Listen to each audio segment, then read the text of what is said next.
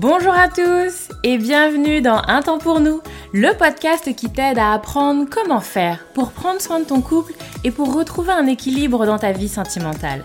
Moi c'est Lucie, je suis thérapeute de couple et avec ce podcast j'ai vraiment envie de dépoussiérer les croyances qu'on a autour des relations sentimentales. Ici tu vas voir, on parle sans filtre, sans tabou, mais aussi sans jugement et toujours toujours avec bienveillance. Donc, retrouve-moi sur ce podcast toutes les semaines si c'est compliqué dans ton couple ou si ça va, mais que tu as envie de l'entretenir et de le booster un peu.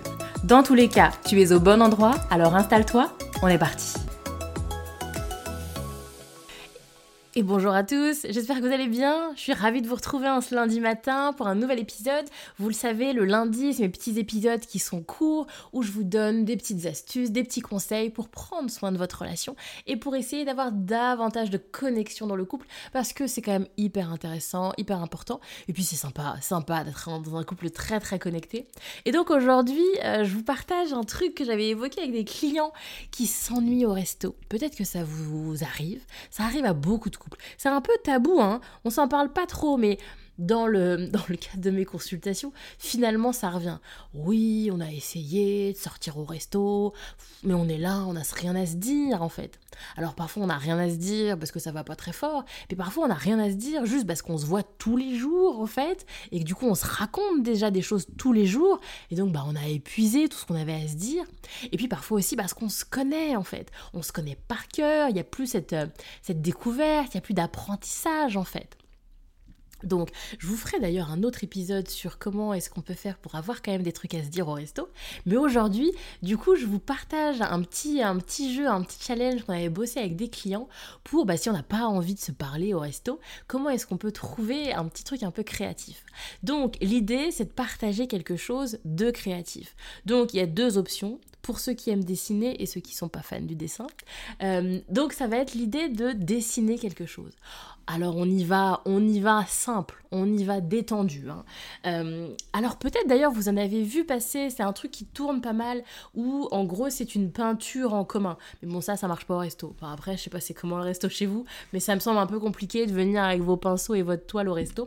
Mais en tout cas c'est l'idée de venir créer à deux un tableau et en fait de manière alternative.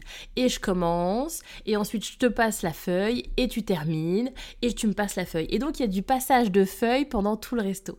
Donc vous allez au resto, vous prenez quelques feuilles, vous prenez une petite trousse de crayons de couleur, et puis effectivement l'idée va être de dessiner quelque chose. Et donc c'est là où c'est hyper intéressant parce que ça va se co-construire. C'est-à-dire que vous allez commencer, alors je dis n'importe quoi, à dessiner un partie du corps humain, à dessiner un bout de paysage, et puis l'autre va venir compléter avec ses idées, avec sa manière de faire, sa manière de dessiner, etc.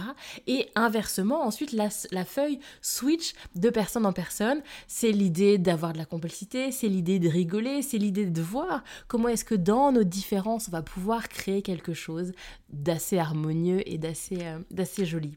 Et donc la deuxième option, pour les gens qui sont pas très motivés par le dessin, c'est l'écriture c'est d'écrire une histoire, voyez Alors pour ceux qui ont envie de pimenter un peu, ça peut être également d'écrire un scénario érotique, et puis ceux qui ont envie de rester soft, ça peut être juste d'écrire une histoire. Et donc c'est la même idée. Il y en a un qui commence et qui va écrire quelques lignes. Alors soit vous le faites sur un nombre de lignes, soit vous pouvez le faire sur un minuteur. Et donc c'est chacun qui va avoir une, deux minutes ou cinq minutes, bref, peu importe. Mais en tout cas, il y a l'idée de je commence à écrire et je te passe. Donc j'écris le début d'une histoire ou d'un scénario un peu sexy, et puis je te passe la feuille et tu continues d'écrire aussi. Encore une fois, c'est la même idée. Chacun va y mettre sa patte, chacun va y mettre sa, vision, son style, sa manière de faire, et vous allez co-construire, vous allez co-créer. Petit temps, ça permet de rire et de passer du bon temps quand on est au resto et qu'on a peur de pas trop avoir quelque chose à se dire.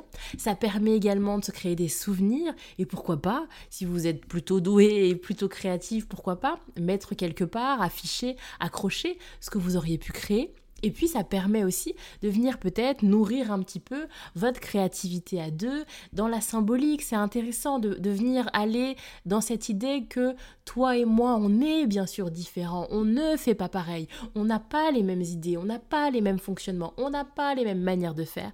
Et pour autant, on arrive à créer deux jolies histoires, deux jolis dessins, tous les deux. Bref, moi je trouve ça chouette. Dites-moi ce que vous en pensez. Et puis je m'arrête là. J'espère que vous allez bien. Je vous souhaite une très bonne semaine. N'hésitez pas à me dire si vous avez pu mettre ça en place cette semaine.